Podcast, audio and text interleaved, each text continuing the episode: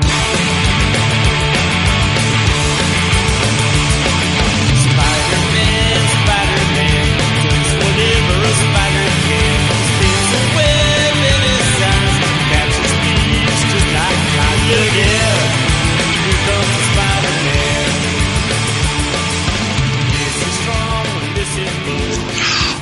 Y bienvenidos al podcast Cómics desde Star City. Mi nombre sigue siendo Alejandro y os damos la bienvenida al programa número 102 en el que, bueno, pues después de 30 entregas en, volvemos a Evox. Espero que no hayamos perdido ningún oyente en, estos 30 programas y, bueno, estamos ya de vuelta a Evox que, con el que nos iba muy bien y, bueno, pues esperamos eh, ir subiendo poco a poco lo- los programas anteriores para que los podáis ir recuperando. ¿No? No, no, Eh, no, tengo no, al no. otro lado a Moisés. Sí, sí, yo ¿Qué estoy aquí, pero antes de, antes de seguir, no sigas por ahí, que ya se creyeron que comprábamos la editorial, que nos metíamos con los derechos. No, o sea, que se vayan a que de verdad hemos grabado 30 programas. la vamos Bueno, a tener. la vamos es que a cómo, cómo grabar un programa seis meses después, pues, ¿cómo explicas eso? no? Entonces, digo, lo mismo hay quien se lo, cuadra, sin que- quien se lo cree, y, y- pero no, no es verdad. Luego se van a mosquear y van a empezar a hacernos ahí una inundación de, de correos masivos. Sí, pues sí. nada. eh, Yo sigo estamos siendo Moisés, por cierto. estas. Sí, sigue siendo Moisés y estamos de vuelta después de seis meses. Se dice pronto. Sí, correcto. Han pasado muchísimas cosas y las vamos a ignorar todas y nos vamos a ir a, a esto último que a nadie le interesa. a nadie le interesa lo que pasó hace seis meses. Visto lo visto en internet, todo el mundo le interesa lo que pasa ahora, pero lo que pasó hace seis meses. Y así nos va. Eh, olvidamos rapidito lo que pasó hace poquito y repetimos. O sea que... Y mira, Conste Ah. que esta, que conste que esta vuelta eh, la culpa la tiene Moisés íntegramente. ¿eh? Así que si os si lamentáis nuestro retorno, la culpa la tiene él. Yo no, no quería, me ha convencido y tampoco sé la periodicidad que vamos a tener. Pero bueno, tampoco, si, si al final estos somos los tres gatos de siempre. asumo la responsabilidad, pero que conste que tampoco es que me costara convencerlo. Le dije, va, hacemos un programa veraniego tranquilito. Y dijo que sí a la primera, tampoco le puso muchas pegas. Otra cosa fue conseguir quedar para grabarlo, pero la voluntad de grabarlo estaba ahí. Lo de siempre, sí, sí. Sí, sí. La, Bueno, a, ver, a paterni- ver qué tal sale. sí, la paternidad responsable puede con nosotros. Sí. En fin, es lo que hay. Pues nada, vamos a empezar eh, hablando, como bien ha dicho Moisés, vamos a ignorar completamente estos seis meses anteriores, salvo algunas cosas más recientes, que las abordaremos en la segunda parte del programa. Pero en esta primera parte del programa hemos pensado que como ahora en septiembre empieza tanto ECC como, como Panini a editar los grandes mega eventos de este año de, de DC y Marvel, eh, eh, Convergencia y Secret Wars, pues hemos tenido oportunidad, nuestro tío Amulio de Estados Unidos nos, nos ha prestado las series y hemos ido leyendo cada uno una cosa, así que podemos ir hablando un poquito de cuál es nuestra impresión de, de estos mega eventos. Yo, sin que sirva de precedente, eh, me pongo en este programa del bando de Marvel porque me he leído de la Secret Wars y, y Moisés pues nos va a hablar un poquito de convergencia. Me parece correcto. ¿Empiezas tú hablando un poquito de convergencia ya que tiene algo más de tiempo y además te la has leído entera? Eh, sí, Le- no sé si iba a decir lamentablemente me la leí entera, pero no. Creo que creo que está, creo que tampoco hay que exagerar tanto, pero sí, hasta la última página he incluido todos los tallín. Uno que es un poco bruto cuando se pone a leer, eh, hace, hace este tipo de barbaridades. Es decir, que de entrada la premisa mm, no es mala. O sea, de hecho tiene muy buena pinta. El problema de todo esto es el, el desarrollo de la serie. No sé si lo sabréis, pero todo esto de convergencia empezó porque DC eh, trasladó sus oficinas de Nueva York hasta Los Ángeles y decidieron hacer un evento en el que suspendían toda la serie y Convergencia sustituía por completo a las series que estaban en ese momento en, en circulación, ¿no? En el mercado. Evidentemente, todos sabíamos antes de empezar que más de una serie caería por el camino y que no todo iba a volver a, a como estaba eh, cuando termina la convergencia, ¿no? Y De, de hecho, creo que no cambia nada, ¿no? Según he leído, no sé, yo no, sí, no ha cambiado mucho, ¿no? ¿O ha cambiado algo? sí cambian cosas. De hecho, han desaparecido series, tenemos series nuevas, pero Sí, pero me refiero mi en cuanto planteamiento al universo. Eso, vamos, eh, planteamientos y universo. Serie, evidentemente, esto es un, la máquina de Didio que es ahora suspendo y ahora cancelo, ahora pongo otra. Es así. Eh, bueno, se supone que todavía no he empezado con el, perdón, con el mes post, convergencia. Pero vamos, tal y como he ido leyendo, por ejemplo, los previews de los sneak peek que decían los Yankees de la serie, eh, Green Lantern es otra cosa totalmente diferente a lo que veníamos viendo eh, y alguna más. O sea, han cambiado bastantes cosas, pero otras siguen totalmente igual, ¿no? Seguimos teniendo el mismo Superman, seguimos teniendo el mismo Batman, pero, pero bueno. El mismo Green Arrow. Eh, no lo he leído, no lo he leído, no lo he leído, no Yo puedo, ese lo tengo, ¿eh? que conste que, no lo he leído, no puedo que, decirte. que mi tío Amulio me ha dejado y tengo ahí pendiente de leer la de los nuevos titanes, la que tira de nostalgia, nuevos titanes, Batman y los Outsiders, Infinity y Green Arrow. Son las que tengo ahí pendiente de leer. Como además Yo- son arquitos de estos de dos números, ¿no? Yo decidí leerme el primer mes completo y ahí está pendiente para leer. Las vacaciones es lo que tiene, me cambiaron todos los horarios, todas las rutinas y el hueco para leer desapareció misteriosamente. y en vez de tener más tiempo para leer en verano, pues he tenido menos, la verdad. Prácticamente no he leído, he leído Rachel Rising, me he puesto al día, Low y algunas cosas de- así de Image, pero quiero meterle mano, ya te digo, al, al mes completo de convergencia y después decidir que merece la pena darle una oportunidad para leer el segundo número. Pero bueno, ahí está pendiente. La, como decía, la premisa después de, to- de todo este chanchullo, que no nunca entendí, supongo que era por crear un mega evento, aprovechando la excusa de la mudanza, eh, la premisa es bastante interesante, ¿no? O sea, se supone que el Brainiac que roba ciudades, la, No metas muchos spoilers, por lo que tú me quieras. Eh, no, voy a contar la premisa de que va, no voy a destripar Ah, nada. eso, eso. No voy a dar ni el Eso. final ni nada. O sea, la premisa es la siguiente. Brainiac que roba ciudades, ¿no?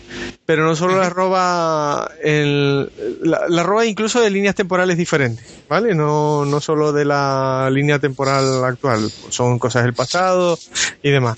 Y, y se supone que las deja en, en un mundo, en un mundo perfecto, totalmente, digamos, aséptico, en el que las ciudades se desarrollan porque son perfectas para, para que se desarrollen allí, o sea, para tener, digamos, las peceras dentro de ese planeta. Pero Brainiac desaparece y el planeta toma conciencia y decide montar un contest champion, champion. Dice, todas no pueden sobrevivir, pues solo puede sobrevivir una. Pues aquí solo puede quedar una. Y lo que hace es enfrentar ciudades contra ciudades y la que quede primero, como los inmortales, la última, es la que se queda a vivir en el planeta y a, digamos, a desarrollarse. Y hasta ahí la premisa. O sea, eso no es demasiado spoiler porque eso es de lo que va la serie, realmente, ¿no? Lo, la premisa es muy interesante. Y lo que quisieron hacer también, porque lo que hicieron fue rescatar ciudades donde estaban todavía vivos Blue Beetle, donde teníamos a la JLI, eh, tirando, digamos, de, de nostalgia, ¿no? De volver a, un- a partes del universo que ya no existe, que son anteriores y que no reniegan de ello. De hecho, visitan al Capitán Carrot, de- o sea, al Capitán Zanahoria, o sea, el- este tipo de cosas, ¿no? Tenemos un Flash Zanahoria, muy divertido y tal. Y, y, la, y la base, o sea, lo que es la base de la premisa está bien, pero es que hay cada serie más mala que es, es horrible, pero horrible de verdad. Igual que hay otras que, que son interesantes, que no he dicho buenas, eh, mm, que, te, que te llaman la atención porque son aquellos personajes que tú echas de menos, ¿no? Como aquel, aquel Blue Beetle de la JLI. con la JLI y, pero ya está, no tiene, no tiene nada más. Y el problema es la resolución es aún peor que, que la serie, la resolución del evento, o sea, la serie madre, digamos, los ocho números, cuando, llegas, cuando llegas al final y se resuelve, dices tú, te estás riendo de mí, pero te estás riendo de mí, ¿y ahora qué? no puede ser. En fin, en fin, eso es lo que hay. Por cierto, que se me olvidaba que en, que en las ciudades con la cúpula puesta, los superhéroes no tienen poderes. O sea, son personas normales y corrientes. Y lo, inter- y lo interesante de ver es cómo eh, realmente son los planteamientos de las ciudades, ¿no? Unas van al caos porque se asustan, otras aprovechan para tener una época de paz imposible en otro momento. Eh, ver cómo una misma ciudad, o un mismo Gotham, donde épocas diferentes eh, reacciona ante la situación de manera diferente tiene su puntillo aquello, pero ya te digo, la mitad o más de la serie son muy malas. Ya. Pero ¿y y cuáles son así las series más? pues, comenta un poquito si acaso, ¿no? ¿Cuáles son la- las series que han ido sacando y recuperando, ¿no? Eh, ¿Y en qué está ambientado? Ya te digo, yo por lo que he visto y lo que tengo ahí, eh, los Teen Titans, los New Teen Titans de Wolfman y Pérez, eh, vamos, no es que sean de Wolfman y Pérez, me refiero, son Sí, de- series ambientadas en esa época. en esa época, sí. Pues Arrow sí me parece, sobre todo por el logotipo, me parece que es de la etapa de Jude Winnick, eh, con, de- de- sobre todo de Kevin Smith y Jude Winnick, eh, el Batman y los Outsiders de Alan Davis, eh, Infinity Inc., la que hay, tampoco, tampoco hay mucho más. sí. Sí, luego tenemos eh, eh, el mundo de Kamandi, tenemos el, el de- iba a decir de Planeta de los Simios, pero no, o sea, tenemos la ciudad Gorila, eh, ya te dije la del Capitán, la Capitán Carro, la ciudad del Capitán Carro, luego tenemos eh, la, la Tierra, Tierra 2 con la JLA Malvada, eh, sé, la etapa de, por ejemplo, de Wonder Woman de, de Pérez, de antes de que se, se, se mezcle con, con los demás, que es más, más guerrera y amazona que otra cosa. Eh, ese tipo de cosas. El Superman tenemos el de Precrisis junto con, con Power Girl. El de Precrisis Infinita, las primeras. ¿Vale? Ya. Vale. Y la Power Girl con la que se mezcla es la Power Girl post Crisis Infinita. Se supone que es la prima, que sabe todo lo que ocurrió en Crisis Infinita, pero que no se lo puede contar. Eh, Pues eso, tenemos un duelo de flashes, eh, flashes anteriores y posteriores. El- luego tenemos el- la, la época en la que Hauman eh, está con Sayera y son guerreros que no miran para otro lado, sino que lo único que quieren es pelear. Pues eh, eso, así a bote pronto es de lo que me acuerdo. Eh, pues ya la leí hace por lo menos dos meses y hay cosas que es preferible borrar de la mente y, y- y tal. Pero ya te digo, el- lo básico, en lo básico, la, yo me la saltaría si pudiera. Vale. Yo es que vamos, pillaré la, la principal y, lo que no tengo ni idea, pues, eh, reconozco que el señor Didi ha conseguido una cosa y es que me desconecte por completo de, de DC Comics en la actualidad. Entonces eh, sigo contada, vamos, y, y en España compro, yo, vamos, creo que ninguna, de hecho. Eh, porque seguía eh, Wonder Woman, Flash, Aquaman y desde que se fueron Jones, eh, Azarelo y los de las primeras, pues supongo que, que ahí ya pues me bajé. Entonces sigo comprando Green Arrow por, por mero completismo, pero poco más. Por inercia. Entonces, sí, sí, por inercia, no, por completismo, enfermizo. Entonces, eh, ahora mismo lo tengo, estoy totalmente desconectado. Eh, ¿Tienes idea de cómo tienen eh, intención de publicar esto ECC? ¿Han dicho algo? Igual que han hecho, por ejemplo, Panini, que, que sí han anunciado un poco cuáles son sus intenciones. Vale, eh, te- van, a, van, a van a sacar tomos y grapas y van a mezclar un poco las cosas, ¿no? Van a sacar el en octubre, al final sale en octubre y noviembre. El Convergencia lo van a dividir en dos tomos. En, eh, uno contiene del 0 al 4 en octubre y, y el otro en noviembre del 5 al 8. Y luego Superman lo van a sacar en, en una grapa, la Liga de la Justicia en grapa, Green Lantern en grapa. eh, y luego van a coger eh, Universo DC un tomo y van a incluir a Atom, eh, Speed Force y los Titanes en un tomo. Van a hacer otro con Batman. Eh, de hecho, ese tiene dos partes. El uno va a contener Batgirl, eh, Batman y Robin y Harley Quinn. Luego van a sacar uno de Superman con las series de Superman que no es la de la de Superman, es decir, Action Comics y Superboy. Lleva los Superboy, Supergirl y Man of Steel. Y luego una eh, una que es eh, Convergencia Tierras Infinitas, que es que antes no lo dije, pero es que las tres sagas principales en las que se basa todo esto, en la que lo- las ciudades de Flashpoint, eh, Hora Cero y Crisis en Tierras Infinitas. Entonces hacen un universo DC de Crisis en Tierras Infinitas con los New Titanes, o sea, New, New Titans, eh, La Cosa del Pantano y Flash y Hawkman, ¿vale? Un tomo que es el tomo más caro que vale 18, el resto de los tomos valen 14 y las grapas 3.50 y después hay un tomo más de convergencia, o sea, converge en hora cero, que lo titulan en español, con Aquaman, eh, Green Arrow y el, Escuadrón, Su- y el Escuadrón Suicida. Mira, esos, los tres, son las tres series de las tuyas. Mola. Pues sí. de la incluyen las tuyas, todas ahí.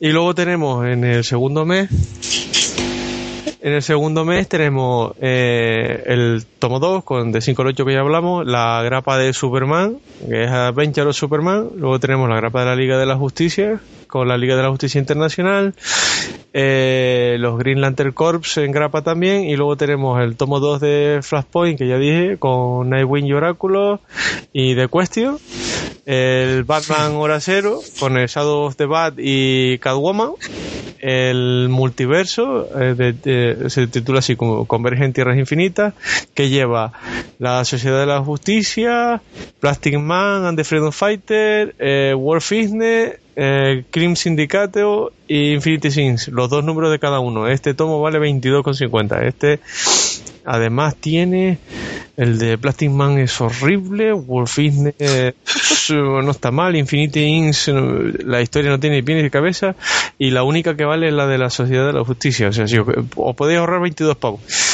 Eh, y luego está eh, Convergencia y Crisis en Tierra Infinita, el de la Liga de la Justicia, que contiene Blue Beetle, que esta no está nada mal, la de Buster Gold es bastante aburrida, Shazam eh, no sabría no sabría calificarla, pero está ahí, es entretenida, pero no termina a mí de Wonder Woman eh, y la Liga de la Justicia, y es otro tomo de 22 pavos. Os podéis comer los dos si queréis, os podéis saltar.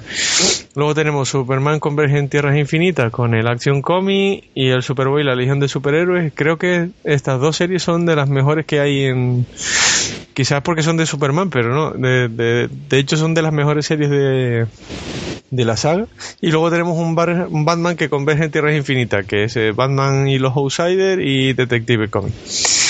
Y los tomos con cuatro números que son Superman o Batman vale 9.95, el resto vale 14.50 y la grapa 3.50, más los dos tomos gigantescos que no he dicho nada, que olvidaros de ellos, que valen 22.50. Vale. Bueno, pues si quieres te cuento yo un poquito de, de la Secret Wars y de mi opinión. Es curioso, lo que sí me, me resulta especialmente llamativo es la casualidad, casualidad entre comillas, de que las dos editoriales hayan optado por sacar unos revivals así tan a la vez, ¿no? Porque es que lo que ha hecho lo que ha hecho Marvel es eh, lo mismo. Vamos, eh, lo que pasa es que lo ha hecho un- en plan mucho más orquestado. Es decir, ha hecho Marvel ha hecho un DC, eh, ha sacado la serie principal que es la Secret Wars y que curiosamente es la única que no me he leído, porque como tengo intención de comprármela en, en la grapita que saque Panini, pues no me la he leído. Digo, como va a salir ahora a partir de septiembre, pues me la iré comprando eh, y la iré leyendo poco a poco. Y como además las otras, pues lo que te van contando son eh, realidades alternativas, ahora explico un poquito el, el tema, pues tampoco pensaba que me fueran a pisar nada de la trama principal. Y esas son las que me he leído porque además mm, me apetecía engancharme alguna o decir, oye, mira, voy a picotear a ver cuál merece la pena para comprarla. Eh, entonces, esto sí es cierto que parece muchísimo más orquestado. De hecho, cuando decía que ha hecho un DC, lo digo porque ha sacado, eh, si contamos la principal, la Secret Wars, eh, ha sacado o está sacando en total, va a sacar relacionados títulos con Secret Wars. Adivina un número. Di un número del 1 al 52. A 52. 52, pues mira, sí, efectivamente. Eh, hasta julio, que se supone que, que han ido sacando, pues todas las, las series que han ido apareciendo y siguen apareciendo porque eh, la mayoría de las miniseries pues tienen eh, dos a cinco números. Entonces, a ver, mmm, básicamente esto es una crisis en las tierras infinitas, vamos a decirlo así como así, porque es que están uniendo ya el multiverso y está habiendo una colisión en todo lo que han ido explicando eh, Hickman, que sabéis que Jonathan Hickman es una persona que le gusta explicar las cosas tomándose su tiempo. Pues lleva un año contándonos todo el tema de este multiverso de, de Marvel y cómo mmm, tienen que ir evitando que desaparezcan los mundos y bueno, pues eh, sin spoilear demasiado por si todavía estáis un poquito atrasados con este tema, pues suceden cosas que van desapareciendo algunos universos y se crea una especie de eh, lo que se llama las, el Battle Worlds, que es, es, un mundo, un único universo en el que los distritos pues son fragmentos de realidades alternativas y eh, básicamente son eh, grandes eventos Marvel. Mm, son grandes eventos Marvel en el cual, por supuesto, pueden repetirse personajes. Es decir, tenemos un eh, Planet Hulk, tenemos un futuro imperfecto en el que aparecen un Hulk y otro Hulk, tenemos el Old Man Logan, pero luego tenemos a Lobezno en otras muchas series. Es decir, que son personajes de distintas realidades alternativas y que conviven. Eh, se han inventado, Jonathan Hickman ha inventado una especie de, de reglas para todo esto que, que, bueno, lo que hace es eh, evitar que digamos que uno pueda decir, ah, pues vaya rollo, porque entonces ahora se pueden cruzar. Se ha inventado una serie de, de reglas que en las que no pueden salir de sus distritos, está todo gobernado por el Doctor Muerte y su sheriff es el Doctor Extraño. A ver, todo esto eh, apesta un poco, eh, dicho no despectivamente, pero apesta un poco a las eras a las eras de Apocalipsis. Básicamente lo que han hecho es eso, han creado una realidad alternativa en la que durante unos cuantos meses, pues eh, cortan todas las series regulares que están ahora mismo, eh, que estaban saliendo, las cortan todas y pues ocupa su lugar de publicación todas estas miniseries. Algunas las ponen como series regulares, otras ya digo, miniseries. Bueno, pues de estas insisto en que ya Panini ha hecho un avance de su plan editorial.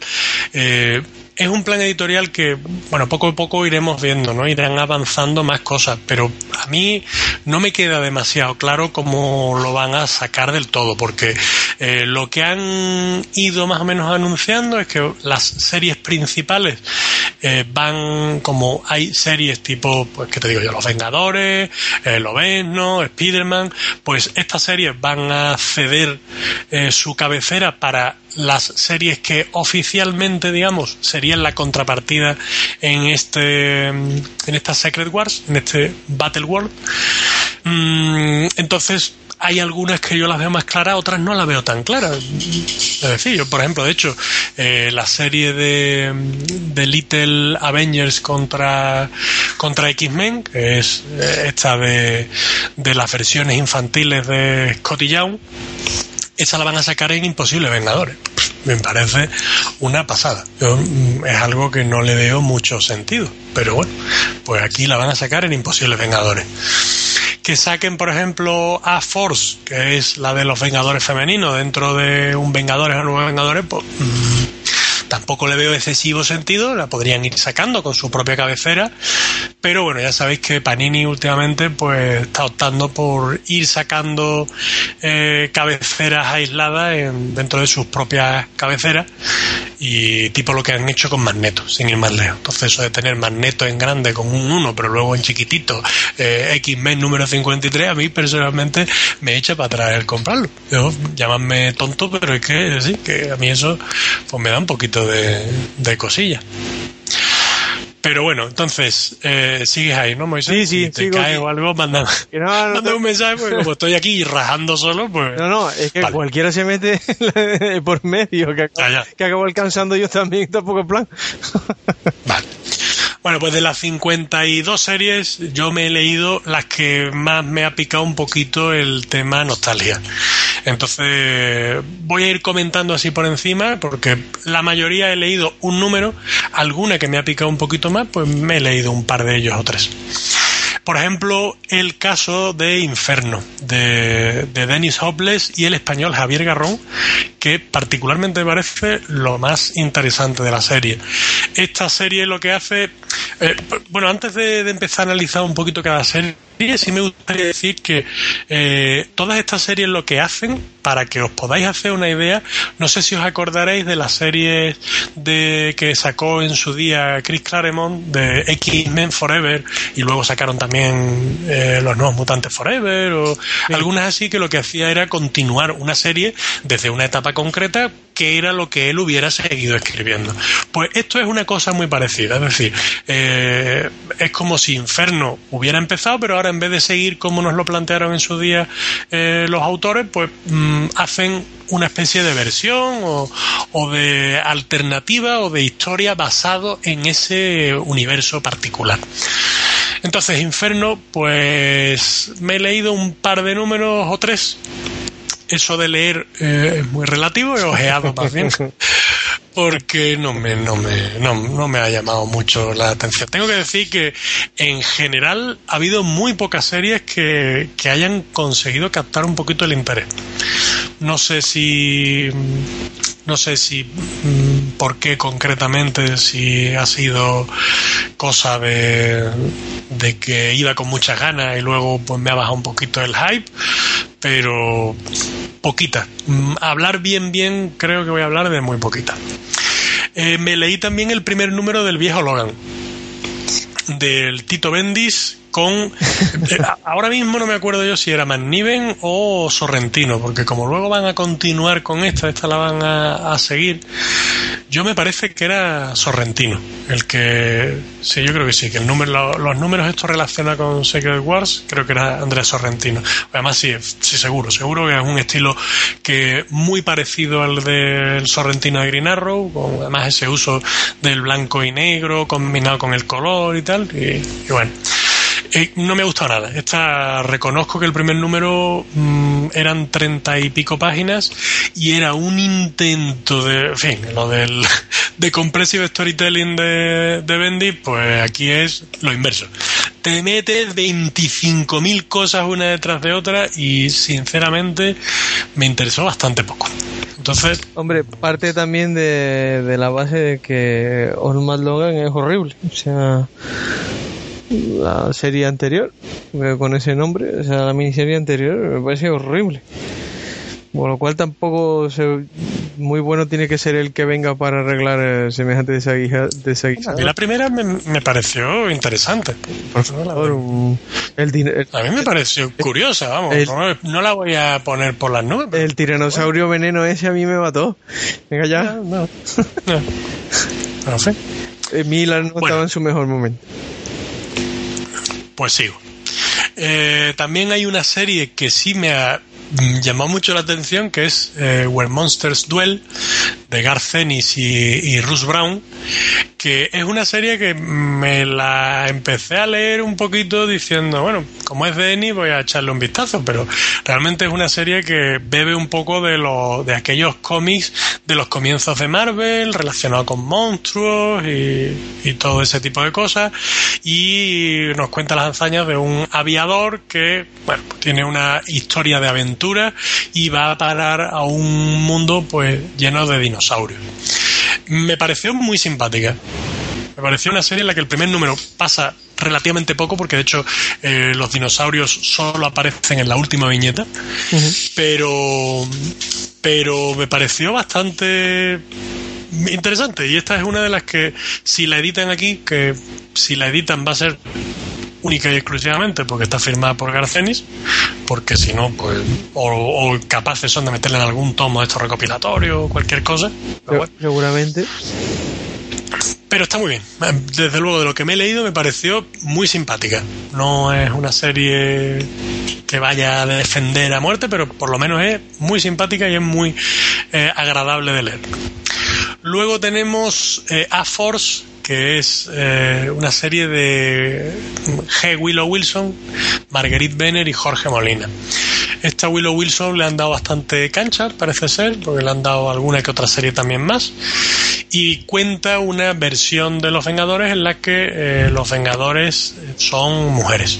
Todos, vamos, son todos Vengadoras. Es decir, está Hulka, está Medusa, está eh, Nico Minoru, de los Runaways, en fin, muchas Vengadoras. El dibujo de Jorge Molina a mí me pareció mm, interesante, me parece que, que digamos, no sé, porque tampoco recuerdo haber leído mucho más de este, de este tipo, pero me parece que homenajea un poco al dibujo de Oliver Coipiel Y, y es bastante agradable de leer. Y bueno, una tontorrona, pero se deja leer. Esta probablemente la, la metan en algún en alguna serie de los Vengadores, supongo, no lo sé. También me leí el primer numerito de Master of, Master of Kung Fu, por aquello de la nostalgia pura, la escribe Hayden Blackman y Dali Bortalagic. Y bueno, una serie homenajeando claramente la clásica y bueno, Eh, lo que sí me llama mucho la atención y ahora sigo es que mmm, hay muchas series que tienen equipos completamente desconocidos, por lo menos para las grandes masas. De hecho, puse un comentario en el Twitter del programa, que lo mismo lo leeríais, que, que la Secret Wars me está pareciendo la selectividad de los autores noveles, hay un montón de series, lo sueltan ahí, oye, pues mira, van probando y a ver qué tal. Y, y, bueno, pues el caso de, de este Master Kung Fu, yo, estos dos señores, no los había visto en mi vida. Y, y suspendido. Luego, sí, a mí no. Bueno. Luego tienen dos series que son eh, Secret Wars Battle World y Secret Wars Journal, que vienen a ser la típica serie de estos eventos. Mmm, Marvel, tipo el, el First Line. El New Frontier, sí, New Frontier. Frontline. Eso, Frontline, correcto, sí. Sí. Sí, sí. Y el, y el Amaheki, por ejemplo, del Vengadores contra X-Men. Contra X-Men, no, la que vino después, que había la serie esta que era Vengadores y X-Men. No sé si fue el Cisma o, o alguna de estas. Pues es la típica serie contenedor en la que te van metiendo pues pequeñas historias, generalmente dos historias de personajes secundarios. En algunas tienen nombres importantes, en otras menos. Y al igual que me pasó con Vengadores y X-Men, mmm, son series que mmm, me parecen muy tontorronas. Pocas historias de las que he leído me han parecido dignas de, de vamos de, de haber sido publicadas. Sí, sí. Yo, y esta es una que van a ir publicando. Esa sí la ha anunciado Panini, que lo van a ir poniendo, igual que esos primeras líneas que ya digo, lo van a ir poniendo como una serie. Eh, sí la van a publicar las dos juntas. Entonces, pues irán alternando una y una y otra. A ver, ¿qué más me he ido leyendo? Me leí también. Eh, bueno, Thors de Jason Aaron y Chris Sprouse, que es una serie en la que. Mmm, lo voy a decir así. Hacen un Green Lantern Corps de Thor. Es decir, te crean un grupo de vigilantes del universo, de guardianes del universo, que son todos Thor y tienen su propio martillo. Entonces tienen a Billy eh, Rayos Beta, tienen a un montón de personajes que son Thor. Mm, Jason Aaron, no voy a hacer sangre, no te voy a sacar aquí las Billy, pero a mí esta serie me pareció muy tonta. Y tiene un buen cliffhanger el primer número, pero tampoco es que me haya hecho nada de, de tilín. Otra que me he leído, el- La era de Ultron contra Marvel Zombies, de James Robinson y Steve Puff. Mm, Me he reído. Esta es una serie que la leí con bastante mm, precaución porque digo, esto va a ser, fíjate, la era de Ultron, el truño por excelencia y Marvel Zombies, que me parece un universo mm, súper quemado y se ha explotado. Pero oye, te hace unas te hacen ahí un, un planteamiento, Jane Robinson hace un planteamiento pues, bastante curioso, porque realmente ese enfrentamiento de zombies contra robots y, y luego algún que otro personaje por medio, pues mira, está simpático. Pero la verdad es que me, me pareció, me pareció por lo menos interesante. A ver, ¿qué más me he ido leyendo? Me leí también bueno, 1872 de Gary Dugan y Evan Channer. Esta es una serie que es un homenaje al. ¿Cuál era? Ahora ya no me acuerdo del año, 1600, 1602, ¿no? Era la, Sí, la de. Ujú. aquella que era ambientada en el pasado. Pues esto es un homenaje a eso, lo que está ambientado en el oeste americano. Y me ha parecido súper chula. Me ha gustado mucho. Me ha dejado con ganas de leer más. Me leí, creo, el primer número también. Y la verdad es que me pareció interesante. La seguiré leyendo seguro porque, porque me, ha, me ha gustado mucho. También me he leído Runaways de Noel Stevenson y Sanford Green. Eh, Noel Stevenson es esta autora de Nimona, si me seguís en, en los articulitos que he vuelto a escribir también, estoy que me salgo, Sí, sí. todo. En, en Es la hora de las tortas, pues escribí un articulito reseñando Nimona, pues esta Nimona la escribía Noel Stevenson, que ahora ya pues está en Marvel haciendo serie. Y escribe Runaways una serie que me ha espantado. O sea, y mira que con Nimona la puse por las nubes, esta serie me ha espantado. Y me ha espantado no porque tampoco porque esté especialmente mal escrita ni nada, sino porque realmente es una serie que no tendrían que haber llamado Runaways. No tiene nada de Runaways. Es una serie en la que te plantean a personajes jóvenes eh, de los Runaways originales. La única que está es la, la chiquita, ¿cómo se llama? Molly. cómo se llama. La, Molly. Molly. Los demás son todos otros personajes que nunca han salido y tal, y están en un instituto y, bueno, se rebelan un poco contra, contra todo el sistema este y tal, pero es que me dejó totalmente decir, es que no me interesa un pijo, pero ni un pijo, ¿eh? Pues está Una bien entonces, que- ¿no? que le- claro, le cogí, la cogí con muchas ganas. Pero bueno, te están planteando aquí un universo en el que la mala es eh, Valeria, la hija de, De muerte. del Doctor Muerte. Y Susan también es adolescente, pues, sí, pero, pero Muerte. te digo, eh, me, me espantó, eh, y me leí el primero y digo, voy a darle un vistacito al segundo a ver si con esto, pues, pero nada, eh, de verdad que, de verdad que nada, vamos, no ni os acerquéis porque me pareció espantoso. Mm. Más series. Weird World de Jason Aaron y Mike del Mundo. Una serie que está recibiendo muy buenas críticas y que a mí no me ha gustado, pero mm, la verdad es que no puedo hablar más de ella. Es una serie que está ambientada en un mundo de fantasía heroica, eh, tipo Conan, para entendernos que a mí pues mm, no me ha llamado la atención porque tampoco es que me guste mucho este tipo de, de ambientes y de y de mundo. También tenemos ahí a Morgana Le Fay y demás, pero bueno, es verdad que está recibiendo muy buenas críticas. ¿Qué más me leí? Futuro Imperfecto de Peter David y Greg Land. Eh, yo esta serie me la empecé a leer porque digo, bueno, no, no sabía de qué iba. Es decir, me la metí y digo, bueno, a ver de qué va. Cuando vi que estaba relacionado con el mundo este de maestro y el el Hulk este viejo y tal, es un personaje que a mí me aburre mucho. Pero reconozco que me cansa muchísimo. Y digo, bueno, digo, pues vaya truño que me voy a encontrar aquí. Y oye, Mm, lo que es la experiencia y lo que es el caché de un buen guionista. Peter David hace una historia cojonuda. A mí me pareció, vamos, que incluso hace que, que a Graceland pues no le, le perdones incluso el dibujo. Y, y acaba además con un cliffhanger chulísimo. Y Pues ya buena la vamos, me historia. ha gustado mucho. Ya buena la historia sí, que te olvidas de Greenland. es un... Sí, pues, pero muy chula, ¿eh? La verdad es que está, a mí, esa em, es una de las que estoy siguiendo regularmente porque me, me está gustando.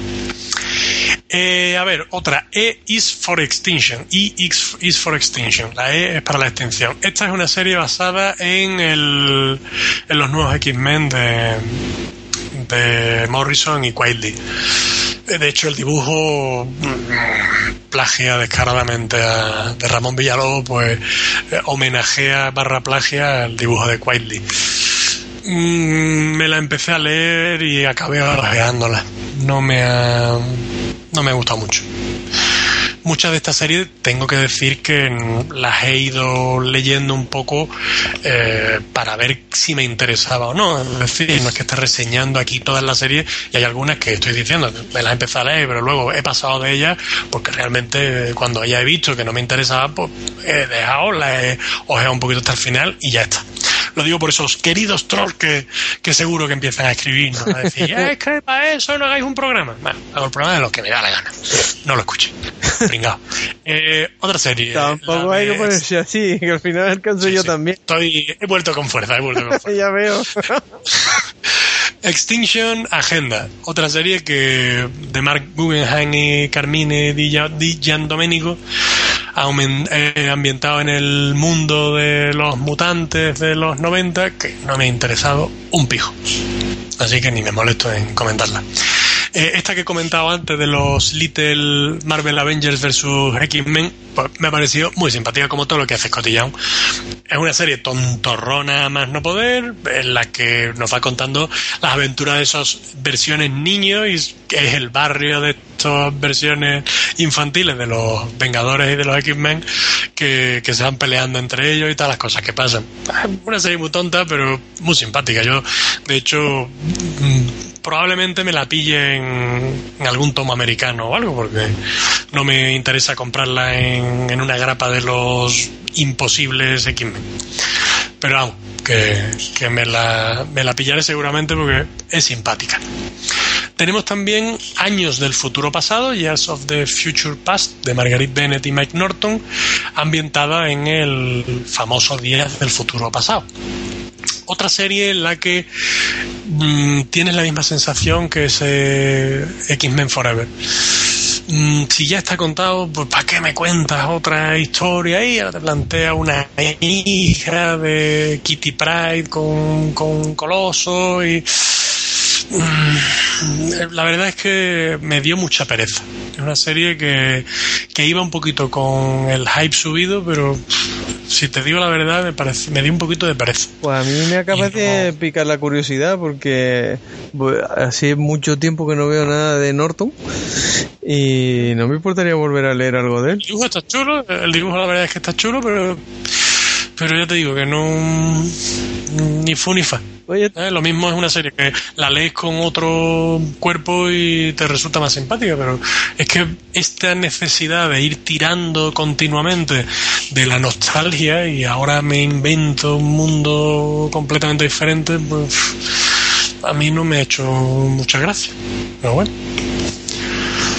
Ya, ya me contarás tu, tu versión de los hechos. Sí, pues a mí ya me picaste la curiosidad, porque ya te digo, Nor- Mike Norton es un dibujante que me gustaba mucho cuando estuvo en Image ¿no? y, y- y le tenía perdida la pista por completo. Seguramente ha dibujado más cosas, pero como últimamente estoy más bien en el aire, pues no. Pero nada, ahora pues esa me la apunto, me la apunto. Vale. Y la última de las que he leído, que ahora haremos también un repasillo de- del resto, eh, la última de las que he leído ha sido Civil War, eh, de Charles Soule y Laney Francis Yu. Que te plantea una tierra de estas de un distrito del Battle World en el que pues está el bando del Capitán América y el bando de, de Iron Man. Es una serie que, mm, a ver, esta iba yo con pocas expectativas porque digo, pff, mm, esto va a ser eh, rizar el rizo y machacar ya lo mismo de siempre. Pero oye, te hace un planteamiento de la historia y te plantea cómo ya eh, divide directamente esos dos bandos y, y son dos bandos en los que hay dos eh, partes de la, del distrito completamente separados y eso. eh, que me ha parecido curioso, me pareció interesante y está muy bien escrito por, por Soule. De hecho, eh, el papel de Spider-Man en, en esta serie me parece que está interesante porque eh, tiene a su hija y a su mujer de, esta historia en el bando contrario y cómo juega con eso, cómo juega con ese inicio de intentar mantener las formas entre Capitán América y Iron Man y tal. Y mira, me ha parecido una serie que por lo menos es digna de, de echarle un vistacito porque, porque está curiosa. Eh, y ahora voy a hacer un pequeño repaso muy rapidillo de otras series que no me ha dado tiempo a, a leer, pero que, pero que bueno, para que sepáis cuáles son. A ver, empiezo por las primeras. Tenemos también El Guante del Infinito, eh, Secret Wars 2099, Inhumanos Attilan Rising, Planeta Hulk, Spider-Verso, Modoc Assassin, eh, Ultimate End, que es basado en el mundo Ultimate, eh, mm, las Secret Wars de Masacre, yuhu, Capitán América y los Mighty Avengers, Loki Agente de Asgard, eh, Magneto, Star-Lord y Kitty Pride, eh, Los Pilotos Fantasma, Ghost Racers, Marvel Zombies, otra serie más, eh, mm, la saga Korvac, eh, ¿cuál más? Guardians of Nowhere, eh, la señora Masacre y los Howling Commandos, los comandos aulladores, Yuhu 2. Capitán Marvel y los cuerpos Carol, Carol Corps, de Kelly Sue DeConnick y David López en los dibujos, va a estar chula. El Escuadrón Siniestro, con Carlos Pacheco haciendo un muy buen trabajo por lo que ha ido mostrando en, en su perfil de Facebook y otras redes sociales. 1602, Ángela, la cazadora de brujas. La Guerra de las Armaduras, X-Men 92, porque no había suficientes series de los X-Men noventeras en las Secret Wars, Hombre, Miss Marvel. Castigador, que aprovechen, ya que van a desaparecer los X-Men, pues, aprovechen. Ah, pues sí. Viuda Negra, Silver Surfer, La Era de Apocalipsis, otra. Hail Hydra, eh, Capitán Britannia y los Mighty y los poderosos defensores, Cráneo Rojo, Spider Island, eh, Asedio y Dinastía DM. Entonces, pues bueno, pues eso es un pequeño repaso. Ya digo que según ha mostrado el plan editorial que ha anunciado eh, Panini, pues va a seguir sacando series en las series principales. Eh, luego va a haber unas miniseries que irán recopiladas en tomos, eh, tipo los tomos de Spider-Man, así que son tomos pequeñitos. Supongo que ahí las de cinco eh, números, tipo, ¿qué digo yo? no La de la de Inferno, por ejemplo, supongo que a lo mejor puede ir en tomos de ese, y no sé. Entonces, bueno, pues muchas series y lo que sí quiero hacer un comentario ya de resumen en general, que, que esto me parece una, un evento mm, pensado para machacar al, al lector clásico, porque yo dudo mucho que el lector que, que se haya acercado desde hace unos años para acá, atra- atraído un poco por toda esta corriente de películas y de, de universo cinematográfico y televisivo de Marvel y DC, pues le llame mucho la atención ver una serie de Inferno o ver una serie de los X-Men 92. Sinceramente, yo creo que esto va dirigido al hígado de los lectores clásicos para que nos dejemos los duros en miniseries que nos recuerden un poquito y nos hagan soltar la lagrimilla de cuando teníamos granos en la cara y, nos poníamos brutos con una viñeta de, de Emma Frost, de Liefeld.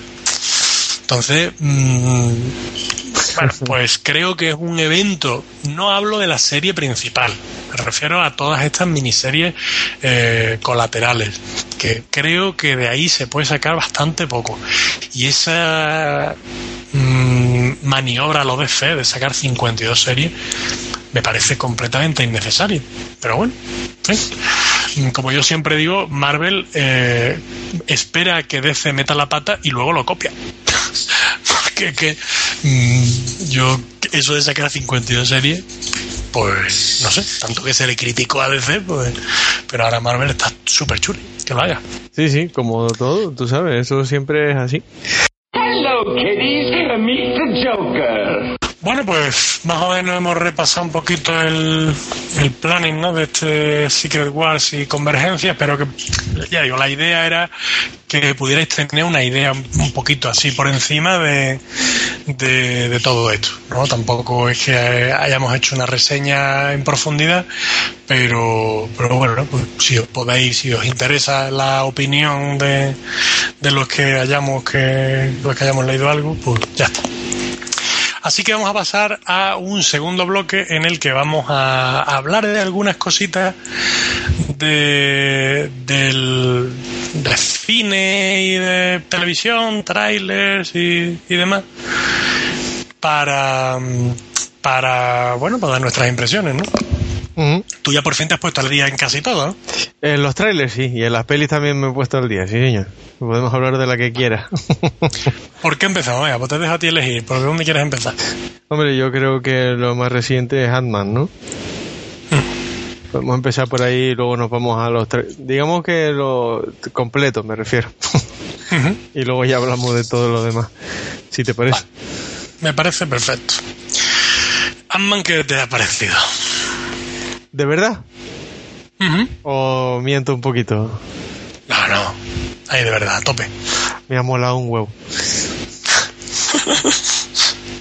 Sabía que lo ibas a decir. Me ha molado un huevo. O sea, perdón por la expresión, pero es que me lo he pasado teta. De hecho, eh, Javi también se lo pasó teta. bueno, fuimos los dos al cine y nos pasamos, pero muy, muy bien con la película. A mí me ha parecido una maniobra muy inteligente por parte de Marvel, si te soy sincero. No sé si, si iba con esa intención que yo tengo en mente, pero me ha parecido una maniobra completamente brillante. Eh, ¿Qué es lo que yo tengo en mente? Pues eh, creo que el, el tema es que eh, Marvel lleva ya unos cuantos años, lleva una evolución y iba con una línea, eh, vamos, inexorablemente en, en progresión ascendente. Entonces, eh, ha llegado un punto en el que ya cada vez tiene que ir a más. Y creo que eso lo ha sentido un poco el tema de Vengadores 2. A mí, personalmente, el tema de Vengadores 2, y aprovechamos para hacer una mini reseña también así de pasada, súper por encima, me parece una película muy entretenida, pero que me decepcionó tremendamente. ¿Por qué? Porque yo ya iba con unas expectativas de que cada vez voy a más. Ya cada vez voy a tener que ver algo más grande y voy a tener que ver algo más caro, con más efectos, con más de todo. Y entonces me pareció una peli entretenida, pero no me sorprendió lo que me sorprendió en su día Vengadores 1, por ejemplo que, que también es cierto que pierdes un poco ese factor sorpresa o ese factor de novedad, pero, pero bueno, pues entonces, ¿qué creo que, que ha pensado Marvel? Si seguimos en esta línea, tarde o temprano vamos a empezar a, defraudar a la gente o tal. Entonces, mm, creo que lo que están intentando hacer también un poco es salirse un poco a, a la vía accesoria y decir, pues mira, vamos a contar una serie de historias en las que no necesariamente eh, tengamos que decir que poner aquí el héroe más grande todavía o que tener, sino que hacer una historia con un presupuesto modesto, a ver si con eso todavía podemos seguir entreteniendo y captando el público. Y de hecho creo que lo han conseguido porque es un presupuesto inferior incluso al de, al de la primera película de la fase 1, que es Iron Man, porque el presupuesto es incluso más bajo y lleva recaudado, pues está siendo bastante, por mucho que, que haya quien quiera decir que haya sido el primer batacazo que se haya metido Marvel, creo que ha sido una, una película que ha sido bastante beneficiosa para la productora. Entonces, a mí, mm, sin esperarme nada, porque yo de esta película no esperaba nada, pues me parece un producto entretenido, un producto mm, tal vez orientado a un público un poquito también más infantil, en la línea de Guardianes de la Galaxia, que ya también está intentando captar un público, y más infantil no estoy hablando ya de niños necesariamente, pero que, que pueda escoger a adolescentes un poquito no tan irte a, a los 16, 17 años, sino que chavales con 10, 12 años pues los flipen en colores con, con estas pelis. Y tiene un tono así cómico y un tono en general de la historia que a mí me ha parecido pues mm, suficiente yo realmente mm, no le pido más no la voy a, a defender como la película mejor de pero el papel que yo esperaba que cumpliera lo ha cumplido con creces y, y me lo pasé bastante bien en el cine A mí realmente, o sea, incluso podemos llegar a un público de siete años. Ya te digo ya que Javi y los niños que tenía cerca de edades parecidas estaban todos con los ojos como platos mirando para la película, Habían cosas que no entendían, evidentemente, que solo entendíamos nosotros porque conocíamos un poco la historia, pero de resto eh, aparte de entretenida, yo creo que está bien hecha. Y creo que podían haber mejorado unas cuantas cosas si no se hubiesen gastado tanto dinero en, en los primeros dos minutos de película con un Michael Douglas de 20 años. Porque se, se gastaron una pasta en hacerlo joven de nuevo que lo flipas en colores. La verdad es que el efecto está guapísimo, ¿eh? O sea, lo dejaron como cuando lo veía. Yo, si se hubiesen gastado el dinero en eso, podía haber hecho tranquilamente de, de Hamping sin problemas de joven, ¿eh? si no es muy caro ese retoque. Pero bien, además me parece, me pareció muy interesante el hecho de que ya existiera el hombre hormiga, que pasara el testigo, que no sé, eh, estuvo muy bien, la verdad. Yo, yo ya conocía al personaje, porque a mí el hombre hormiga de Kirman me gustó muchísimo, que es este, este personaje. Y yo iba a sabiendas de que la película iba a tener tono humorístico si seguían la, las pautas del cómic, ¿no? Y mezclaron un poco ambas historias, la de Han Ping y la de, y la de, este, y la de este hombre, y hicieron una, una película muy entretenida. Realmente no te aburres en ningún momento, ¿no? No es, no es corta. De hecho, el hecho de meter allí un Vengador que no venía a cuento ni siquiera te choca, porque de repente aparece por allí y se da de hostia con Falcon y dices tú, coño, pues no, no choca. O sea, no, a mí de hecho fue la escena que más me gustó de toda la peli no pero es que Quiero decir que la pelea de, de Halcón con el hombre hormiga me parece chulísima y está muy curra. Sí. Porque es que además eh, estamos acostumbrados a ver en este tipo de películas una escena en la que pues, pues ahora el hombre hormiga hubiera mm, se hubiera meado encima de, de Halcón. Y, no, es decir, una pelea muy igualada en la que a pesar de tener poderes muy diferentes y muy descompensados, pues realmente mm, hacen una pelea muy igualada y, y a mí me pareció muy simpática esa escena. Sí, sí, ¿no? Y cuando termina, que, y cuando termina dice, de esto el Capitán América no se puede enterar, y se manda el chiste divertido, ¿no? Y yo creo que la película tiene el ritmo, el ritmo, iba a decir perfecto, pero tanto como perfecto no, tiene el ritmo correcto para hacer una película entretenida, tiene acción, tiene humor, creo que los actores están, están bien todos, quizás sobreactúa el malo, pero Pero es que lo suele hacer. Es un actor que no me, vamos, nunca me ha hecho mucho telín. Me parece que siempre actúa igual. Coristol. Sí, eh, a mí me- yo no lo conocía, no, no prácticamente conocía. Probablemente lo he visto en alguna parte, pero ¿No estás viendo la de The Strain, la serie de los vampiros de Guillermo del Toro? pues no, la verdad. Pues es el prota. Vale. Me parece muy sobreactuada su actuación en la película, pero quitando eso, yo creo que el resto de los actores está bastante bien, ¿no? Y la que está vieja, vieja cuando le hacen un primer plano es la Evangeline Lilly. Madre mía, pedazo de Mm, patas de gallo. Pero es que esa muchacha, vamos, a ver, yo ya iba- y sale el médico hablando. Eh, como tiene una piel tan pecosa y tan. Sí, lo entiendo. Tan Pero- así, pues el hecho del sol y de haber grabado una serie durante cinco o seis años en la playa, pues la piel la tiene que tener muy envejecida. Pero para eso están los maquilladores.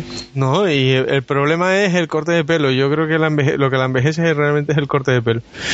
Porque con el, a ella el pelo largo probablemente entero, sin fleco, o sea, nada que le marque la cara como es el fleco ese en la frente y el corte picado ese que le marca la cara, o sea, estás viendo la cara, le está marcando todos los, todos los, todos los fallos, los está marcando allí, porque lo otro que hay de ahí para atrás es negro y no se ve nada, o sea, lo único que está viendo es el pedazo de cara de el triangulito de la barbilla y de cejas para o sea, se ve, vamos, hasta hasta el carnet de identidad si me apura.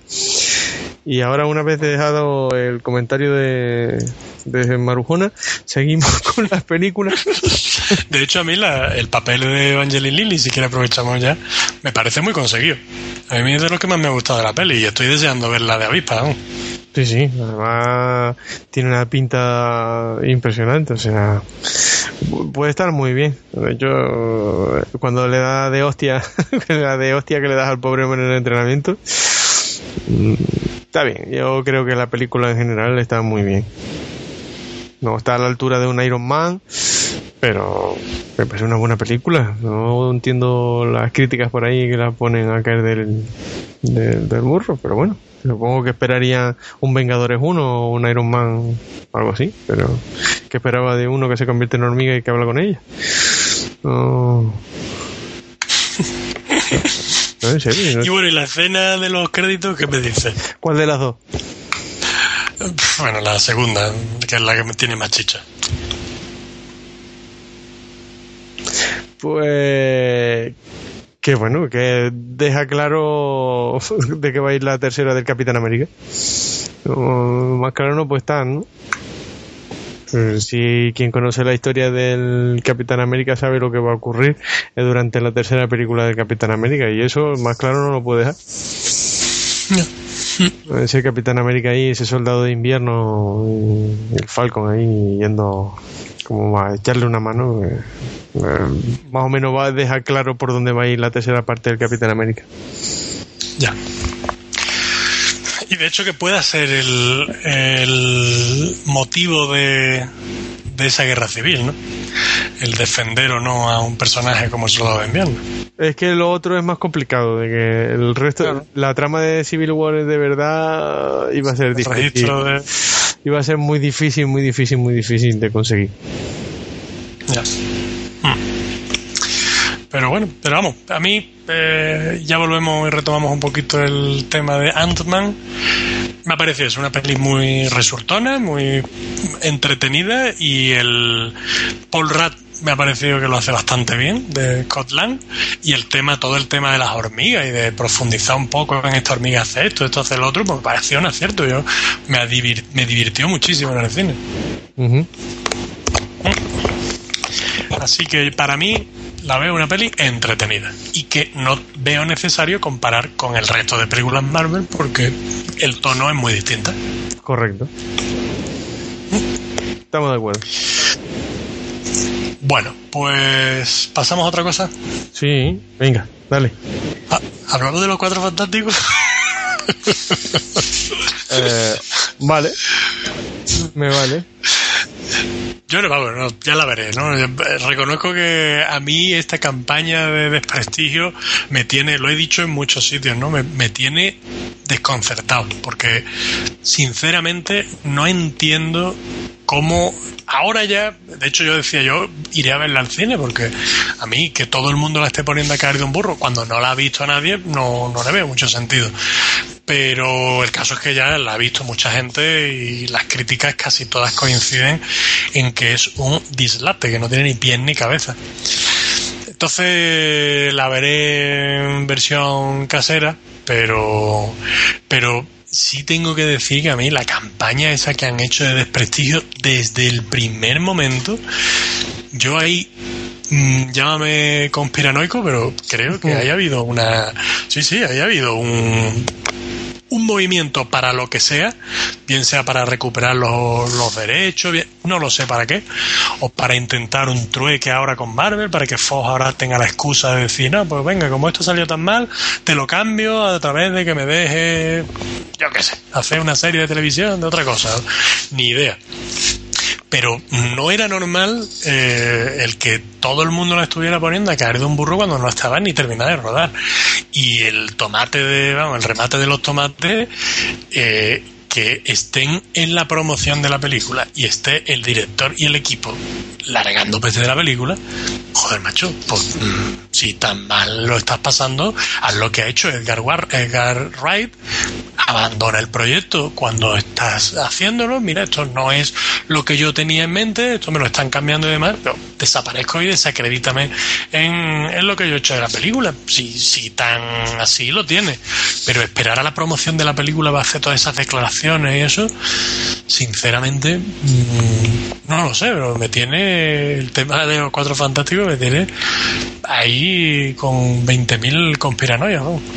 Hombre, eh, a ver, la peli de entrada no empieza muy bien. O sea, un logo de los cuatro fantásticos cuadrado, una antorcha humana que se pasa con los poderes.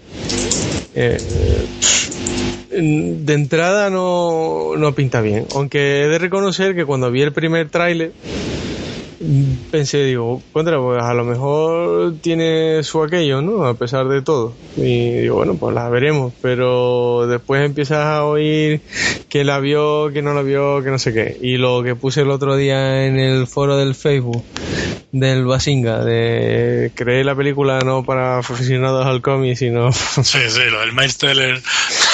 Pero- Pero si es que a eso es a lo que voy, es que mm, me parece tan por parte de todo el equipo de ahora que no, que no sé, que de verdad que no, no lo entiendo, vamos, ¿no? Hombre, parece un echar balones fuera, ¿sabes lo que te digo? Eh, la culpa no es mía y yo intenté hacer lo mejor posible, pero no me dejaron. Uh, parece una justifica una autojustificación de... Pues macho, eso lo tienes que saber antes de. No lo puedes decir eh, después. Digo yo, vamos. Yo qué sé, eh, lo cual le hacía falta el dinero al hombre, yo qué sé, ¿qué quieres que te diga? No sabría decir. En fin. Pues nada. Aún así la veré, tengo curiosidad. Sí, yo la veré, pero lo que no voy es al cine. ¿no? No, yo tampoco.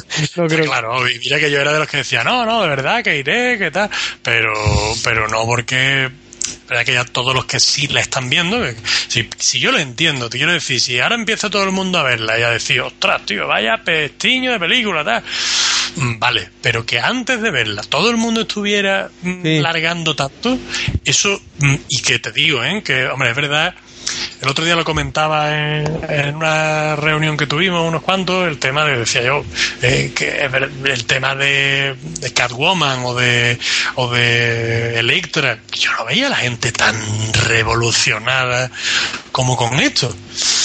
Mm, es verdad que en otra época no había tanto fandom y tanto movimiento a través de, de internet. Tampoco había tanto Pero, internet. ese, ¿eh? tío, Tampoco había tanto Claro, ya, internet. ya. Pero, pero que a mí me ha mm, desbordado la, cantidad de movimiento que ha habido y de gente, mm, vamos, como si le fuera la vida en ello, mm, largando pestes de la, de la peli. De hecho son pre, son pre-Facebook, ¿no? Las dos. Pues no te sé decir. Antiguas son, pero idea. Yo creo que son pre-Facebook y... por eso no hubo tanto revuelo, porque o no conocimos tanto revuelo, pues no teníamos ese tipo de, de información y conexión a través de de las redes, ¿no? Eh, Facebook ha, ha hecho mucho daño, aparte de hacer mucho bien, ha hecho ha hecho mucho daño, ¿eh? Porque ya no se escapa ni el tato, ya escribes un tweet y no te puedes presentar a, a alcalde de nada, o sea. estaba pensando, estaba pensando yo ahora que lo del Facebook, que es del 2004, puede ser, La verdad 2003, es que no, 2004, te mentiría 2005. si te, vamos, te lo diría a voleo, porque es que no... Y después, del- después del 2000 seguro. ¿Y Daredevil de cuándo es? Te acabo de poner un Cri, cri, compromiso. Cri, cri. Ah, porque eso ahora luego lo monto y te digo, no, esto es de tal. Y tú no lo sabes. Eh, Nah, no. pues no, mira, ya te lo digo yo, eh, acabo de consultar, Daredevil es de 2003 y Facebook de 2004, así que Daredevil es pre-Facebook, imagínate. Pero letra sí es por Facebook, ¿eh? Pues letras después.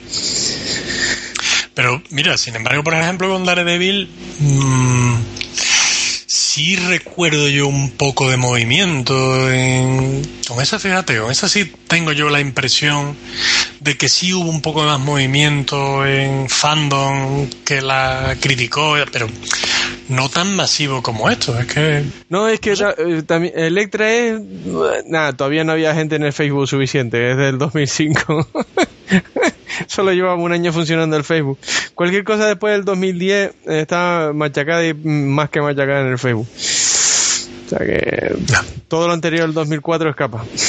Mm, Entonces, pues, pues eso. Y entonces ya todo se mira con cariño. De hecho, Daredevil cuando, cuando salió la versión del director, eh, pues incluso, me, o sea, incluso no, mejora la película y la hace una película decente, porque entendemos de dónde sale, dónde sale todo, cómo descubre eh, el periodista, cómo sabe que es, un- eh, te- es, es él, Matt Murdo es eh, Daredevil. O sea, cosas que no le dejaron hacer en su momento, que las películas no podían durar en el cine más de una hora y media.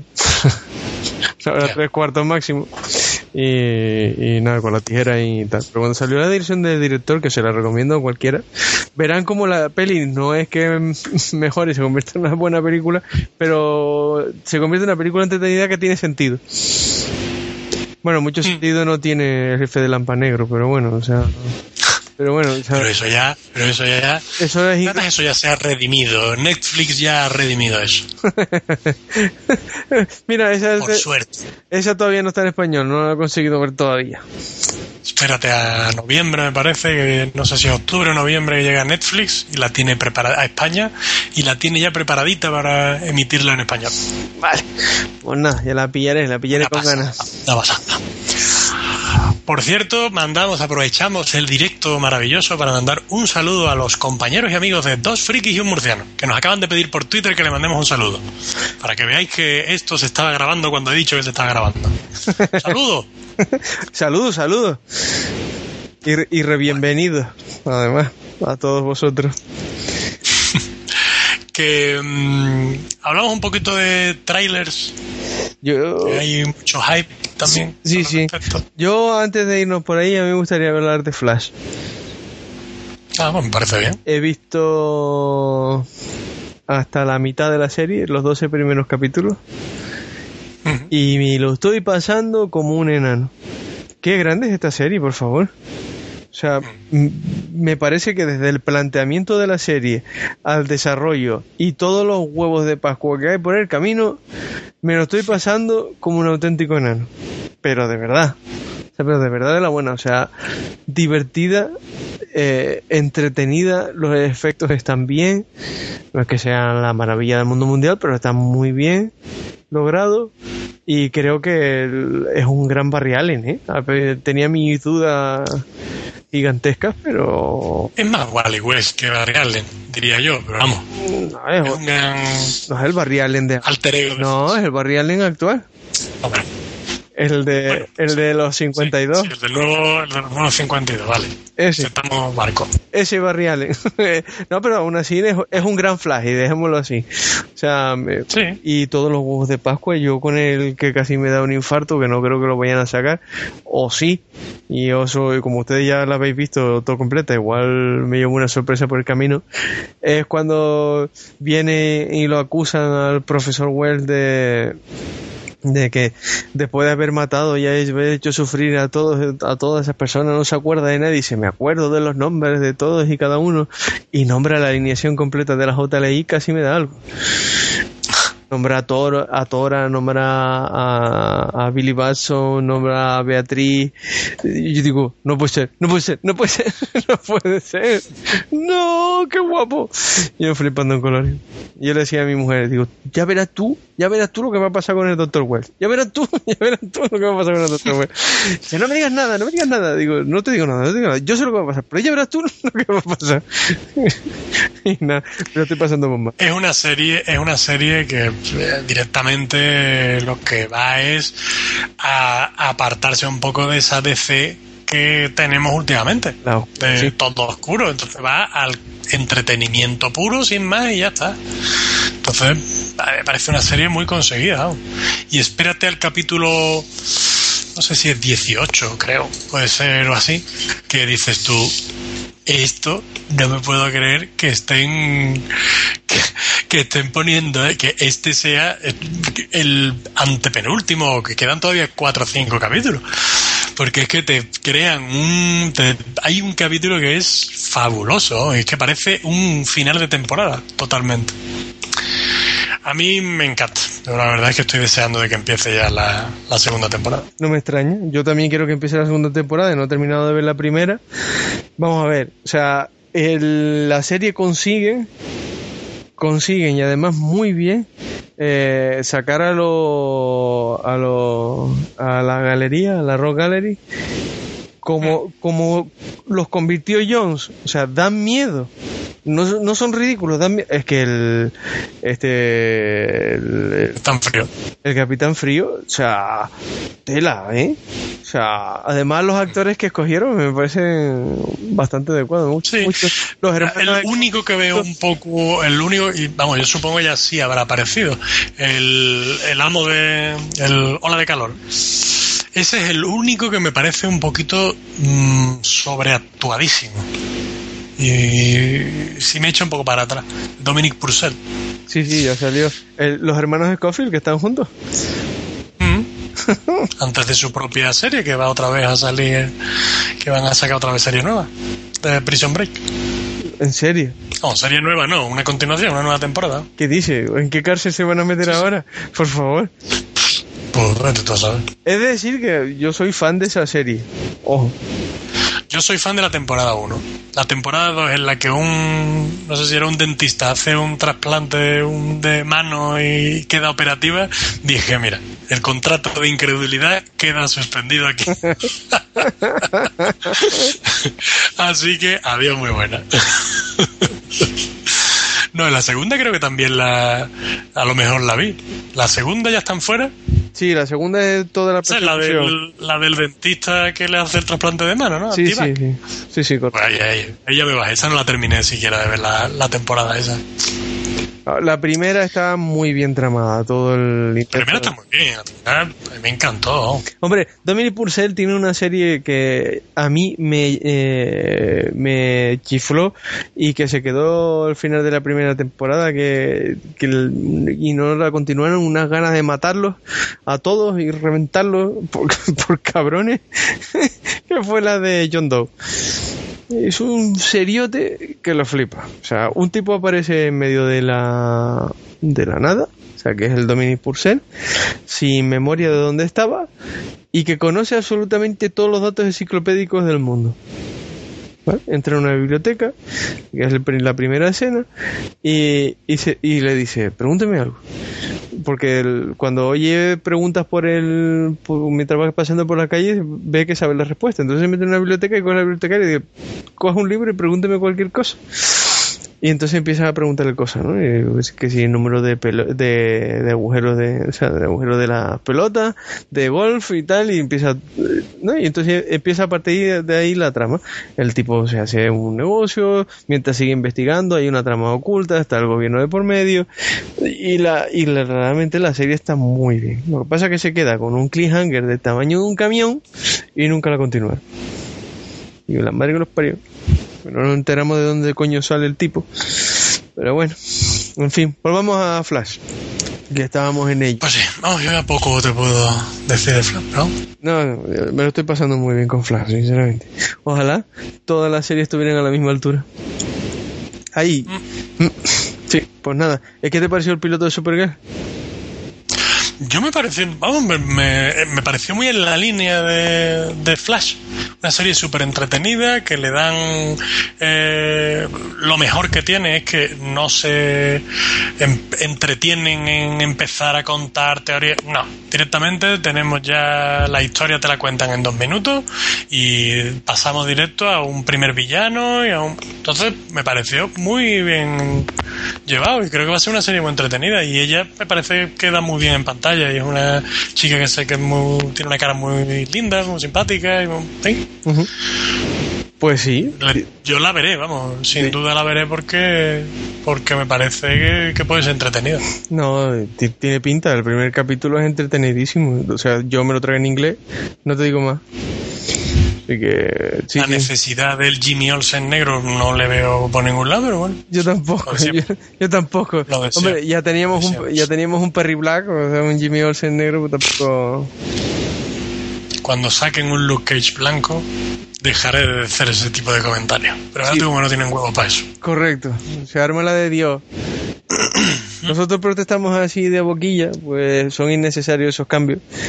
Pero es cierto, cuando lo hagan al revés, verás tú. Mm. Pero para eso no va, para eso no va a haber huevo. Tienes razón. Pero bueno. O un pantera, Bueno, vamos a un pantera a negra, al un pantera un blanca, Pantera Negra blanco. un, pa- un pantera blanca directamente. Eh, eh, vamos, y no te, eh, no te voy a ni a decir un Pantera blanca, un Pantera Negra hispano. Mm. Chicano. Sí, sí, Con eso me conformo. sí, sí. La del Cristo se arma. Pero bueno, es lo que hay. Pues nada, vayamos a los Al Trail- tráiler, este. trailer, trailer. Ese, ese, ¿cómo se llama? Ese mm, Batman contra Superman. Uf, Brutal, ¿eh? pero Yo no me quiero eh, enhypar. pero- imposible no hacerlo después del tráiler. Imposible. Pero tú sabes, Y- tú sabes el problema, que me da un miedo. Ya, por eso. Y lo que sí te digo, soy el primero en que no me, no me cuesta nada reconocer eh, mi error con el tema de Ben Affleck. ¿eh? Ben Affleck, ahora sí lo veo. Ojo que luego veré la película y es verdad que en el tráiler mm, tiene la misma cara en todas las escenas. En fin, es como, como el de este que hay del Chuck Norris de Chuck Norris contento, Chuck Norris no sé qué, siempre con la misma cara. En el, en el tráiler desde luego siempre tiene la misma cara. Parece muy, pero eh, está amazado y está que, que te, te lo crees como el como el Caballero Oscuro. El Dark Knight, vamos ver. Sí, sí. Yo, tú sabes que yo soy el primero que lo defendió y creo que el único en defenderlo desde el principio. Y ahí estoy. Me pasó lo mismo. ¿Te acuerdas que nos pasó lo mismo con el Joker? A ver si no me equivoco esta vez tampoco, porque tiene pinta de que, de que sí, de que puede ser un gran, un gran Batman. Deja ver en qué queda. Igual que te digo una cosa, te digo que me sigue pareciendo una birria la, la Wonder Woman. No me parece que tenga tipo de Wonder Woman. Pues Vaya, perdona, pero ahí discutimos. yo no la veo. yo- pues yo ahí no la veo. Ahí discutimos, ahí discutimos. No, esa tía no me parece una amazona que sea capaz de tumbar a un bin de una pata. Mm, Bueno, A mí no me eso lo podríamos discutirlo, en serio. La de Cliff Chan, la de la serie de Cliff Chan y Azarelo, le pega una pata en el pecho a, a Bane y lo tumba. Esa, no. Discutible, discutible. No, eh, Claro. la, la, escena de la escena de acción da el pego, tío. Parada no, pero cuando se está dando de hostia, la ves perfectamente capaz de. que hará un personaje. Si, ojo, si yo no estoy diciendo que no haga un personaje interesante, pero que no me parece Wonder Woman.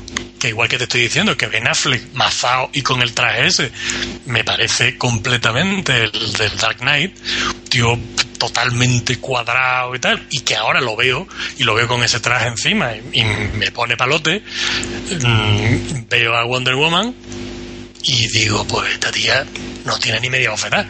Es que Batman le hace así, mm, le da una traganta y la deja en coma, ¿no?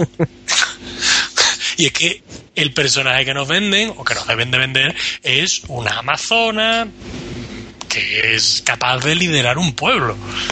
Y a mí esta tía no me parece que tenga carisma, ni cuerpo, ni presencia como para liderar todo un, ¿Cómo que no? Amazonas. Insisto, es lo que veo en el tráiler. Que lo mismo luego, eh, el personaje es interesante y tal, pues oye, mira, vale. En fin. Mm, lo comparo un poco si quieres con el Joker de Ledger. a mí el Joker de Ledger me parece un, perso- un personajazo, pero a mí no me recuerda al Joker. En ningún momento me recuerda al Joker. Lo que pasa es que hace un personaje tan enorme que te da igual. Es decir, mm, me da igual la, excusa ya de... Yo veo ahora el, siguiente tráiler que vamos a comentar y veo a Jared Leto y digo, este tío sí me recuerda al Joker. Es una versión modernizada con los dientes eso, con las fundas de metal, pero lo veo un Joker, lo veo un, un posible Joker, un tío que está completamente chiflado y que está que es incapaz de controlarse. Yo al Joker de Ledger lo veo un tío que se pinta la cara, que está como una regadera, pero no tiene ese punto explosivo que tenía, salvo en algunas escenas, y que me parece eh, teatral. En, en esas escenas va buscando impresionar la escena de la banda cuando se presenta y de, mira, ve un lápiz, ahora no hay lápiz. Por ejemplo, intenta impresionar y asustar a los otros, pero luego cuando ya está en no sé, no, estoy metiendo En un jardín. en un bosque del que no voy a salir, no voy a salirme. Pero me parece un personajazo brutal, pero sigue sin recordarme al Joker, que era lo que yo decía. Que que a mí no, no me parece que sea una versión correcta o fiel al personaje de- del cómic. Y con este, pues me parece lo mismo. Que luego, oye, lo mismo hace un personaje súper interesante y va progresando y soy el primero que, que digo, coño, pues mira, qué bien queda en la peli. Pero que mm, para mí eh, Wonder Woman es Lucy Lawless o Gina Carano o tías que son un armario y que yo la veo y digo, uy, a esta no me acerco ni para atrás. A esa, a Wonder Pero- Woman esa que me la encuentro en la calle. Pero y, vamos a ver, seamos serios. no pero me que da Wonder miedo Woman ninguno. nunca ha sido una Lucy Lawless, tío.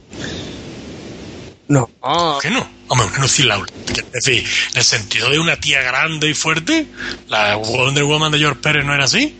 La Wonder Woman de, de Cliff Todas no tienen un cuerpo más estilizado que eso, tío. Tienen algo más de musculatura. Son como. Son como. Mujeres que hacen fitness, pero no desarrolladas. No te pase. No te pase. Wonder Woman siempre ha estado buena y a Lucy Lawless no te puede acercar ni siquiera a tocarla. Te metes de historia. Que le falta algo más de cuerpo. No te voy a decir que no. Creo que le falta, le falta altura y le falta algo, Es que me algo más de. Bueno, no, no, te creas, ¿eh? Altu- Altura no te creas es una tía alta. Pero es que a mí, a mí, claro, pero presencia sí. Yo me acuerdo que cuando empezó a poner las fotos en redes sociales, de- en el gimnasio, anda, poniéndome ya al día para ser Wonder Woman. Y le veía ese bracito y decía, pues te queda, ¿eh? te Bueno, está poniéndose al día solo. Tú ves a Ben Affleck en la... Claro, tú ves a Ben Affleck en las últimas pelis que ha hecho y lo ves aquí y el tío ha, ha ganado tres cuerpos. Es que ahora mismo el tío ha ganado tres cuerpos de ancho. Entonces dices tú, tío, pues este tío mm, sí me da en el perfil. Sí me parece que puede plantarle cara a Superman. Incluso eh, teniendo la diferencia de los poderes de esto y de lo otro. Sí, sí, son muchas, No sé. son, son muchas diferencias, peli- ¿eh? Plantarle cara a Superman. Me está vacilando. Ya. Bueno, no, no vamos a entrar en ese debate de nuevo. Eso es otro jardín en el que no meterse. Pero vamos, que la peli tiene una pinta fantástica, por lo menos de fotografía y por lo menos de escenas palote Sí, sí. que, y que la historia, la historia pinta bien. Vamos a ver cómo. Al final, sí, tal y como pinta, parece ser que era la teoría aquella que hablamos de que en la primera película no es Superman y que estaba convirtiéndose en Superman. Y aquí eh, tenemos a Batman que le va a echar en cara la falta de de prudencia a la hora de, de o sea, con todos los daños colaterales causados y toda la historia que, que puede ir por ahí los tiros, vamos, toda la historia, o eso parece. El miedo también que me da es que eh, están metiendo muchísimos personajes que a ver si no le queda un, Uy, el Luthor es el que me, un Luthor es el que me da miedo, Un Luthor me da un miedo. Pero a mí es que ese actor no me gusta, nunca me ha gustado, me parece, y encima como em- él, él como persona me parece un imbécil de, de tres pares de narices, no puedo ni tener un poquito de simpatía por el personaje. Y las capas rojas, que vienen las capas rojas. Vamos, en inglés casi, bueno, peor no. Pero- peor que en español no, pero, pero no. Pero no me parece un Luthor. Parece un Luthor rata, no un Luthor de un tío que tiene presencia y que, y que es capaz de decir, mira, yo me meo en el que se me ponga por delante. Este lo veo un tío eso muy ladino, muy hacerlo todas las espaldas y oye, que soy muy poquita cosa, pero luego te doy. o- No sé, no me gusta. Pero que están hablando de que van a meter a Doomsday, que Aquaman también sale, que creo que Flash también sale. Entonces, como si es un cameo, vale, pero meterte ya a la presentación de Batman, de Superman, otra vez con todo su entorno, meterte a Wonder Woman, meterte a Aquaman, meterte a Flash, meterte a Doomsday, meterte a El Luto. Sí. A ver, que se nos puede ir la peli otra vez. A cuatro, dijiste. Fácil, fácilmente cuatro, ¿no? Pero bueno, es lo que hay. En eso estamos. Espero que no se dilaten demasiado. Venga, sé que ¿Ganas? Yo le yo sé que tienes más ganas. Que yo sé que tienes más ganas de hablar de otra. Bueno, de hablar, no. ver, Yo es que esa peli le tenía mucho miedo. Al Escuadrón Suicida, que ya los oyentes sabréis que es una de mis series de toda la vida favoritas, pues tenía un poquito de miedo porque eh, solo por el casting, de saber que tienes ahí a Will Smith haciendo un personaje, curiosamente un negro haciendo de blanco, no sé. Un personaje como Deadshot, pues ya digo, verás tú la que van a liar aquí. Pero por lo poquito que se ve en el tráiler, es decirte, joder, mira, tienes aquí un un eh, te estás te están enseñando un universo de C que ya se empieza a vislumbrar que está siendo cada vez un universo más compacto y más amplio porque vemos a Batman que aparece eh, Waller habla de Superman es decir que ya está todo relacionado y, lo están haciendo están haciendo los deberes y lo están haciendo todo rápido entonces eso me, me apasiona. Y luego, bueno, los personajes, Will Smith, a ver qué tal. Yo el, el personaje así a priori un poquito más interesante parece que va a ser el de Harley Quinn, que sin, sin parecerse físicamente tampoco eh, demasiado el maquillaje y eso, pero me parece que, que va a ser la gran sorpresa de la peli y que Margot Robbie va a estar muy a la altura y, y va a hacerse el personaje y va a ser la que Mira, de eso me pone palote. y el resto está chulo. Mm, Sí, sí. Además que lo veo, ¿no? hay una mezcla escena tal, y luego el Joker de Jared Leto que a mí me tiene cautivado, vamos. Cuando yo pienso en el Joker, en la imagen que tengo es esa que sale ahí. Entonces, lo hará mejor, lo hará peor, pero, pero a mí la idea que me recuerda es esa, porque además... Eh, la diferencia que veo, por ejemplo, con un Jan Nicholson en su día con la de Barton, que dices tú, mira, pues Nicholson también hace de loco y tal. Nicholson se ve muy teatral. Mm, No te llegas a querer el personaje en ningún momento. Este sí, este lo ves que es un tío que está tan chiflado, pero. mm, pero chiflado y peligroso y el dar miedo, entonces combina muy bien. Y hombre, y creo que tiene un- una tarea muy difícil por delante, como es hacer olvidar al Joker de, de Heath Ledger, que, Pues que, no, un poquito, de hecho. que no es fácil. Es bastante, No es nada bastante, fácil. bastante complicado. Pero bueno, si, si hace lo que tiene que hacer, que es alejarse del Joker, es posible que lleguemos a, a olvidarlo, ¿no? Sea, me refiero, si no va por el mismo camino por el que fue el otro, si es, si es posible de que, darle otra vuelta de tuerca al personaje, vamos, o sea, y quedarse, intentar seguir la estela del otro es donde se, donde perdería, pero no creo que la película vaya por ahí. El, el resto de los personajes, pues bueno, si no estáis muy acostumbrados con la serie y, y con el grupo en general, pues son personajes eh, muy mm, desconocidos en general, ¿no?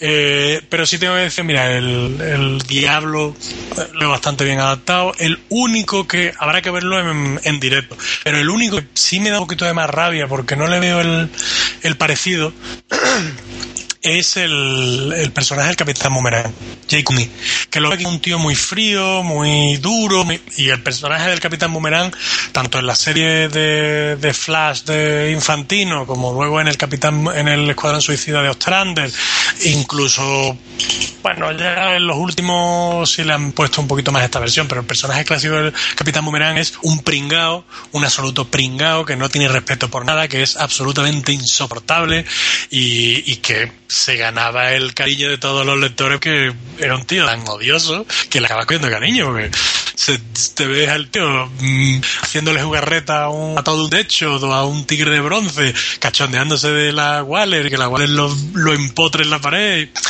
fin, que, que el personaje que yo tengo en mente me da a mí, por lo que sale en el tráiler, en las imágenes que publicando y eso, va a ser un poquito diferente. Pero bueno, el Killer Croc impone, tiene mucha presencia. Eh, la Encantadora es otro personaje que a poco, pero bueno, no me disgusta demasiado. Katana directamente. Ojalá. El, el look de Porque el tra- informe de los nuevos 52. Yo lo tengo Eh, peli, puede ser estaba viendo el suicida. Como Sleeper diferencia. que- Bueno, pues ya habéis visto, nos vuelven a acompañar los magníficos hados del programa que nos han desincronizado el audio. Cositas como estas son las que hacen que me quitaran totalmente las ganas de grabar un podcast. Bueno, por suerte lo que se ha perdido de de programa es muy poco. Simplemente terminar de dar nuestras impresiones, un poco de, del tráiler del Escuadrón Suicida. Incluso comparaba yo un poquito con el, el tráiler que habían puesto de, de la peli de X-Men de Apocalipsis. Que bueno, que el, eh, lo que es el personaje de de Apocalipsis pues me parecía un, un maquillaje mm, muy patético había incluso imágenes en Facebook circulando con, con lo que es eh, maquillajes de cosplay de aficionados que le dan 20.000 vueltas y había una imagen muy simpática que era un una comparación de un cosplay de un salón de cómic americano y un villano que salía en la serie esa magnífica de los Power Rangers. Y la verdad es que se parece más al de los Power Rangers que al, que al propio cosplayer que con dos duros pues se hizo un, un pedazo de traje. Pero bueno, eh, lo último que sí comentamos también fue el tráiler de la peli de Deadpool, de Masacre, que tiene muy buena pinta. Moisés está flipando con, con el tráiler. A mí me pareció interesante, me parece que el coloso que presentan, decía Moisés que se parecía mucho al, al de la versión Ultimate. A mí me gusta mucho más. Yo tengo que reconocer que, que el coloso de las pelis de Singer me parecía un poquito estela plateada. Esa, esa piel no me parecía tan natural, eh, tan metálica como mm, se ve en el tráiler este. Y lo que sí espero de verdad es que al final pues consigan eh, superar y mm, que es el miedo que tengo en el tema de la clasificación por edades. Yo creo que esta peli, si al final, al ser una peli superheroica, intentan buscar más público, intentan eh, buscar una clasificación por edades más bajita, pues le van a quitar la gracia por completo que tiene la, la peli. Porque como algunos que habréis leído el personaje, pues es un tío que no tiene escrúpulos y lo chulo del ver una peli de masacre pues precisamente reside en ver al mercenario Bocazas pegando tiros a diestro y siniestro y volando cabezas como se puede ver en el propio tráiler este de la banda roja.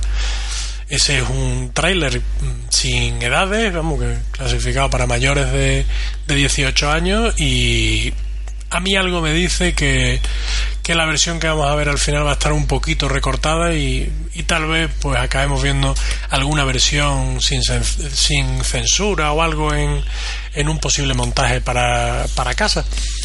Pero bueno, ya se verá. El, eh, Moisés comentaba también que, que le había hecho mucha gracia el, esa parte de diálogo en el que decía que no quería que le pusieran un traje verde animado, haciendo referencia a la película de, de Green Lantern.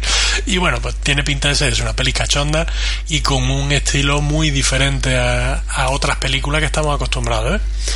El género superheroico pues parece que se está extendiendo y está consiguiendo hacer eh, películas mm, de género dentro del propio género superheroico tenemos ahora la comedia pura y dura con Deadpool.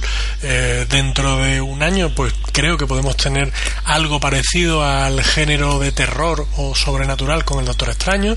Hemos tenido nuestra ración de Space Opera con los Guardianes de la Galaxia. En fin, que, creo que es la manera de evolucionar o, o morir, ¿no? Bueno, pues eh, como eso era todo lo que teníamos que comentar, hemos optado mejor por hacer este pequeño resumen a conseguir otra vez tiempo para poder quedar los dos y terminar de grabar el programa. Como no queríamos que este programa se emitiera en noviembre o en diciembre, pues bueno, pues hemos hecho este pequeño apañillo. Eh, os recuerdo, como siempre, que las vías de comunicación del programa siguen abiertas, están oxidadas, pero siguen abiertas. Tenéis el Twitter del programa Star City Podcast, tenéis el, correo electrónico que es eh, podcast.starcity.gmail.com. Tenéis el grupo de Facebook, eh, en el que entre spam y spam también escribimos nosotros de vez en cuando. Eh, es el grupo Comics desde Star City. Y pues nada, tenéis mi número de teléfono cuando quiera me llamáis. Bueno, pues nada, chicos, esperamos que no tardemos otros seis meses en grabar un programa. Y nada, que un placer volverme a poner a los, a los cascos y a la edición. Volver a encontrarme con estos maravillosos problemas de desincronización. Porque sí, porque como habéis visto, eh, es un archivo que lo tenía de 45 minutos seguidos perfecto y al minuto 45 pues el programa decide vamos a desincronizar la pista. Es lo que hay, no nos podemos tampoco poner a tirarnos de los pelos. Lo dicho, nos escuchamos pronto, leed mucho y un saludo desde Star City.